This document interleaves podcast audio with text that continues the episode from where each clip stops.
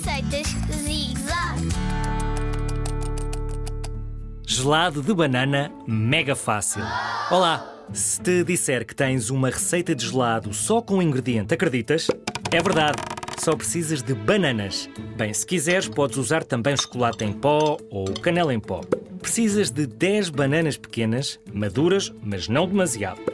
Primeiro, tens de descascar as bananas. Depois, pedes ao teu adulto que as corte em pequenas rodelas.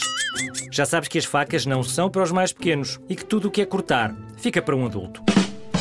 Quando tiveres as bananas às rodelas, tens de as colocar num saco de plástico, por exemplo, ou num recipiente. Mas tem cuidado para não ficarem demasiado juntas. Depois, podes ir brincar. As bananas têm de congelar e isso pode demorar umas 3 horas.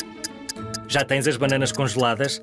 Então vamos lá. Colocas uma metade no liquidificador, a máquina de fazer batidos, e deixas bater.